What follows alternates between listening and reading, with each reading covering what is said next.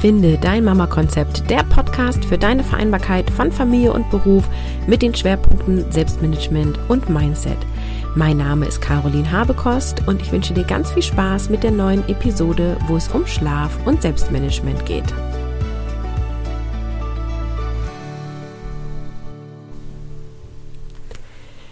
Hallo und ja, wir sind kurz vor Weihnachten und ich komme hier mit dem Schlaf- und Selbstmanagement-Thema. Ich habe tatsächlich überlegt, ähm, was mache ich in dieser Woche vor Weihnachten? Und ich hatte einfach keine Lust, irgendwas Besinnliches und genieß deine Zeit und sei im Hier und Jetzt und Tüdelüt zu machen. Ja, ich sage das jetzt gerade vielleicht so ein bisschen abwertend und meins nicht ganz so, ähm, denn ich bin ja mega der Typ, der für eine hohe Achtsamkeit im Alltag steht.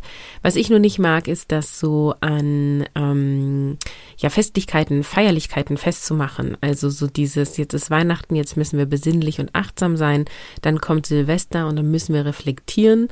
Ähm, ich bin dafür, dass wir so viel wie möglich achtsam sind, 365 Tage im Jahr und dass wir auch häufig reflektieren. Mal gucken, ob ich zu Silvester eine Reflexionsepisode mache. Ich habe es noch nicht festgelegt. es gibt auf jeden Fall keine Weihnachtsepisode, beziehungsweise das hier ist die Weihnachtsepisode. ja, und ich bin gespannt, ähm, die, die das jetzt vor Weihnachten hören, ob ihr eher gestresst seid und den Podcast hört, um euch abzulenken, ähm, oder ob alles schon vorbereitet ist und ihr entspannt auf dem Sofa sitzt und dachtet, ach Mensch, jetzt mal eine Podcast-Episode. Wie immer, gebt mir gerne Feedback per E-Mail kontakt.carolinhabekost.de oder über Instagram. Du findest mich unter carolin-von-mama-konzept. So, ähm, warum jetzt das Thema besser schlafen und dann funktioniert die Selbstorganisation? Hm, ich hole mal ein bisschen aus. Ich habe jahrelang nicht gut geschlafen. Was meine ich mit nicht gut geschlafen? Bedeutet zu wenig Stunden geschlafen und viele äh, Stunden Unterbrechungen gehabt und irgendwann hatte ich auch das Thema, dass meine Kinder mich geweckt haben, die aber innerhalb von drei Minuten wieder eingeschlafen waren, ich aber nicht, sondern ich lag dann quasi wach. Und wenn die dann irgendwie um vier oder fünf in unser Bett rübergekommen sind und ich dadurch wach geworden bin, die wieder eingeschlafen sind und ich nicht, dann war meine Nacht quasi da dann schon auch zu Ende. Und ähm, ich rede jetzt von der Zeit, als meine beiden älteren Kinder, die jetzt neun und sieben sind, ähm, ja jünger waren. Also quasi ab Geburt des zweiten Kindes, beziehungsweise eigentlich habe ich schon ab Geburt des ersten Kindes nicht gut geschlafen. Ähm, und Schlafen war immer echt ein Mega-Thema bei meinen Kindern. Und jetzt beim dritten Kind habe ich mir vorgenommen, so, ich informiere mich über das Thema Schlaf. Ich habe auch einen Online-Kurs zu dem Thema gemacht und auch eben zum Thema Babyschlaf und was kann man alles tun, damit ähm, Eltern und Kind äh, ausreichend Schlaf bekommen und so weiter.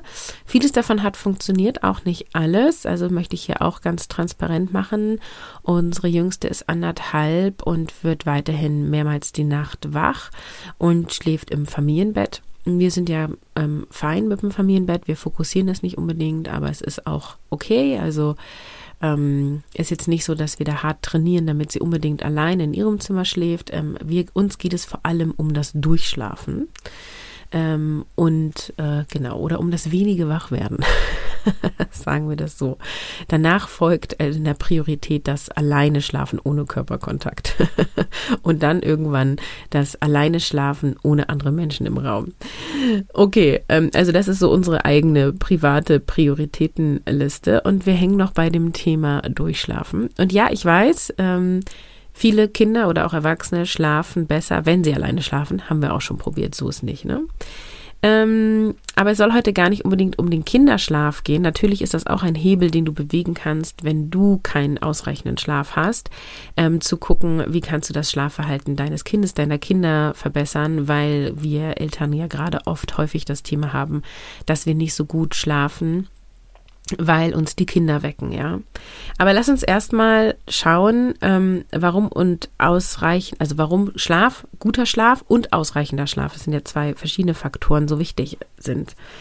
Also einmal ist es halt so, dass erholsamer Schlaf zu geistiger und emotionaler Fitness führen Und wer nicht ausreichend und gut schläft, der ist beeinträchtigt. Und zwar im Bereich Aufmerksamkeit, Reaktionsvermögen und Problemlösungsfähigkeit. Ja, also wir sind gereizt, wir sind dünnhäutig. Ähm, die Müdigkeit macht uns, also fühlt, lässt uns erschöpft fühlen und wir haben Konzentrationsprobleme.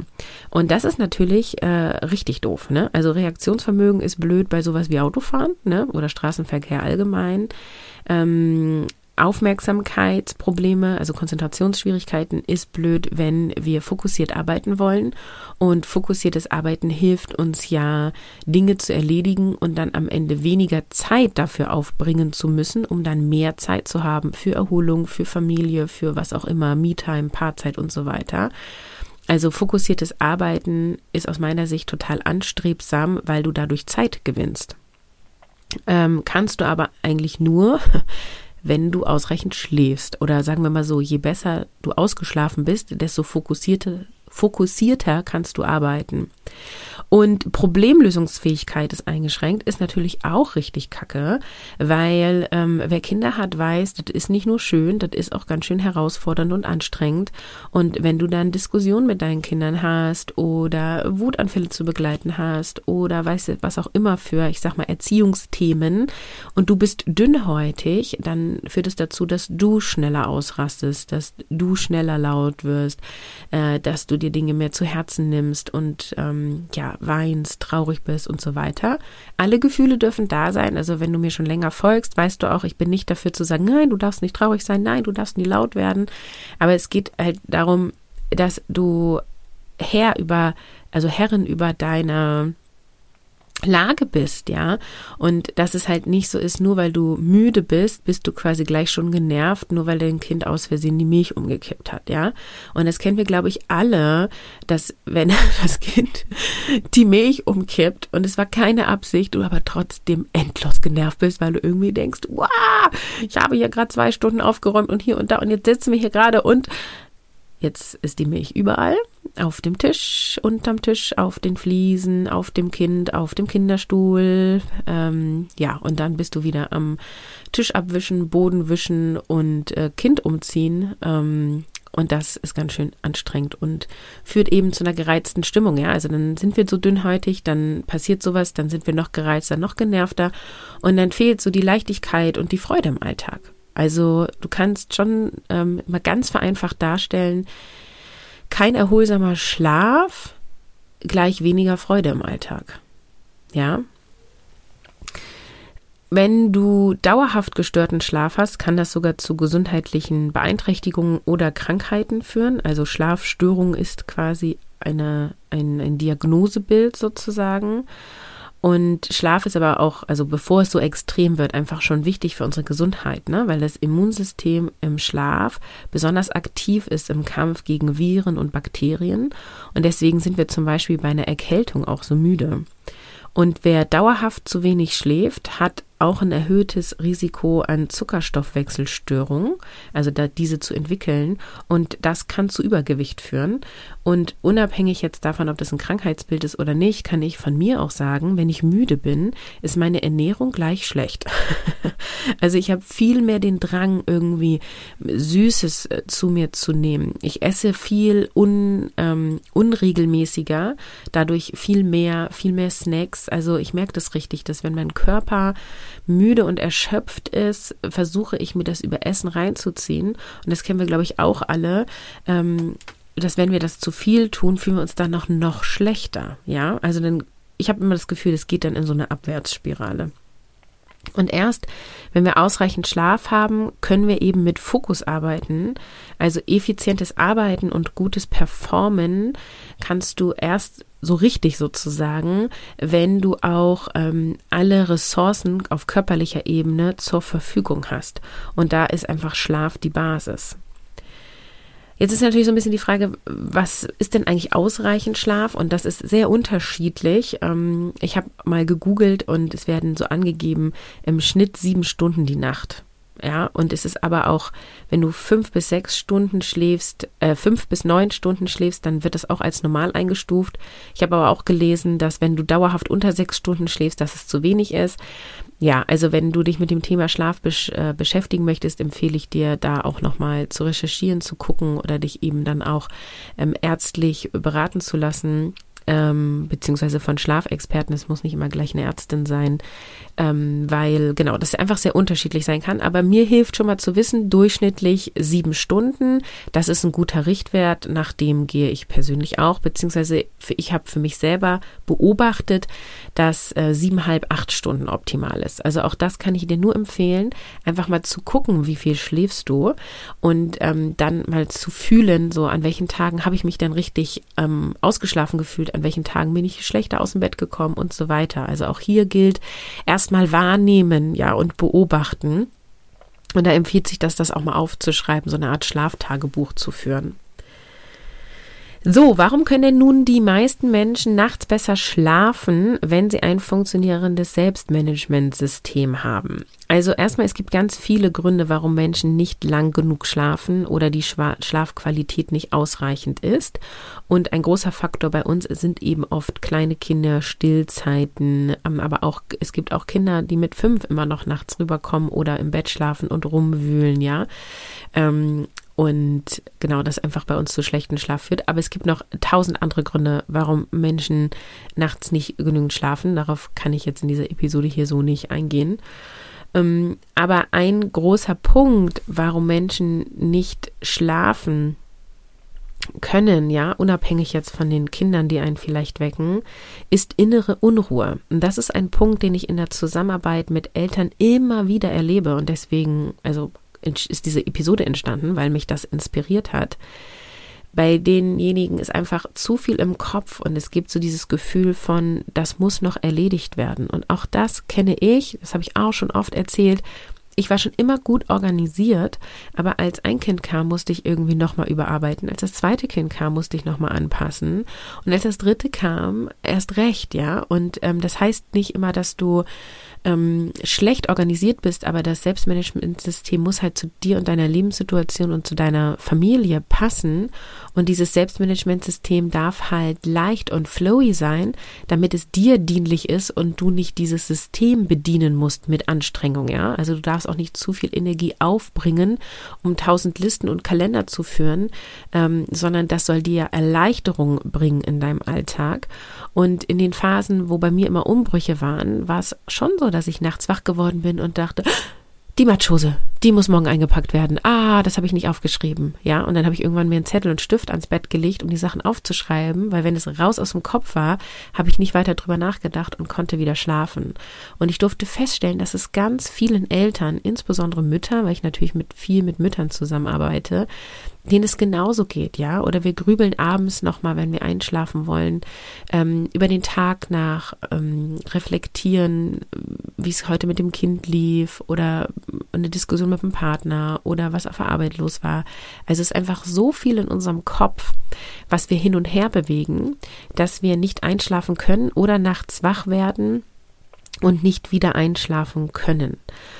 Und ähm, wenn wir ein reaktives Verhalten im Alltag haben, das bedeutet, wir reagieren. Wir agieren nicht proaktiv, sondern wir reagieren auf das, was im Äußeren ist.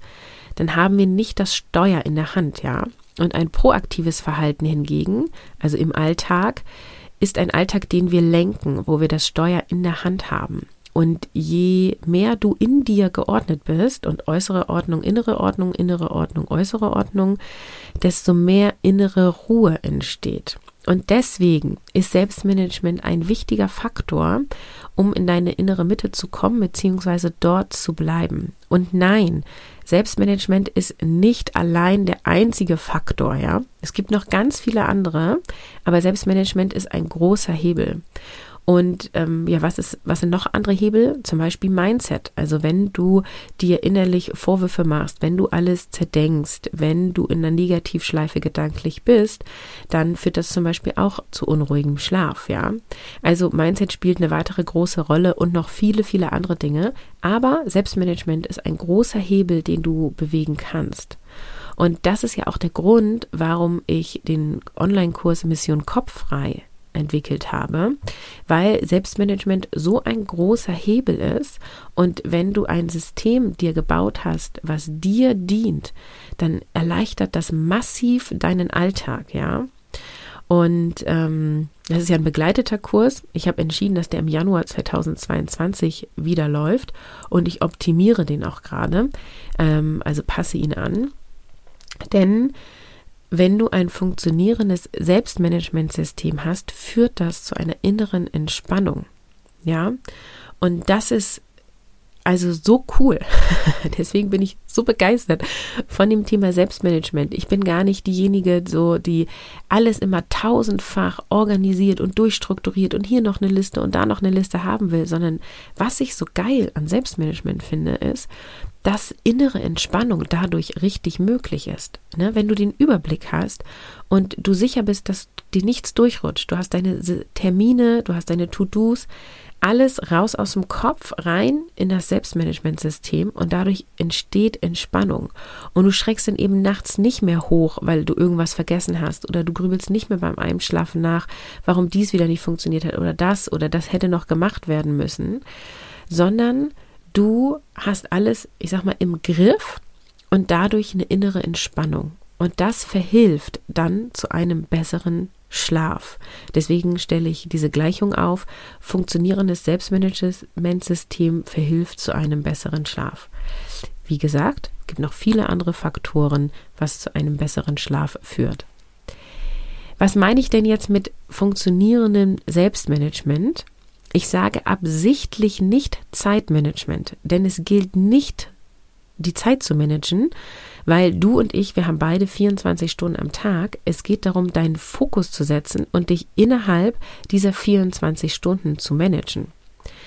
Und wenn wir jetzt mal bei Wikipedia gucken, dann sagen die, der Begriff Selbstmanagement bezeichnet die Kompetenz, die eigene persönliche und berufliche Entwicklung weitestgehend und unabhängig von äußeren Einflüssen zu gestalten.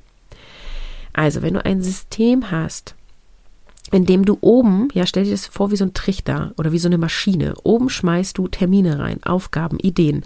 Alles, was dir begegnet, alles, was in deinem Kopf ist, schmeißt du oben rein und es kommt quasi automatisch unten in kleinen, übersichtlichen, priorisierten Paketen heraus. Dann hast du nach meiner Definition ein funktionierendes System. Also, ich meine damit grundsätzliches Vorgehen, eine grundsätzliche Struktur von, wo sammelst du Termine, Aufgaben, Ideen? Wie sortierst du die? Wie führst du deinen Kalender? Welche Kalender führst du?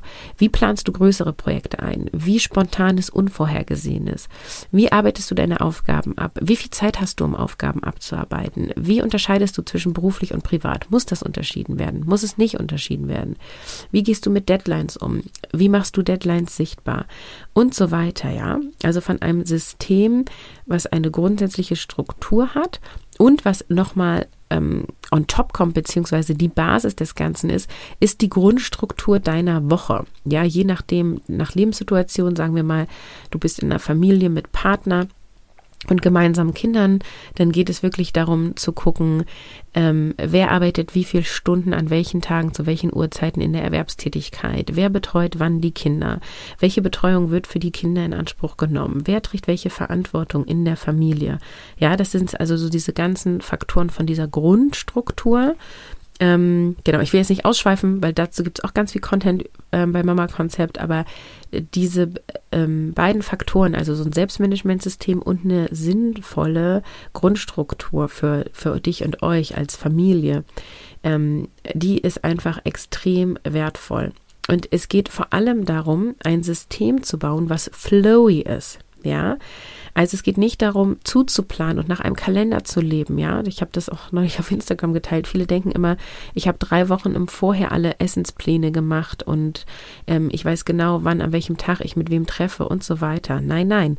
Ich nutze ein Selbstmanagementsystem, damit ich spontan sein kann, damit ich Unvorhergesehenes einpassen kann, damit ich meiner Freude im Alltag folgen kann. Ja, also du kannst dir das so vorstellen wie ein Rahmen, dass du dir einen Rahmen baust, der zu dir und deiner Familie passt, um dann maximal flexibel und anpassungsfähig zu sein Und ich persönlich empfinde diesen Rahmen als Stabilität.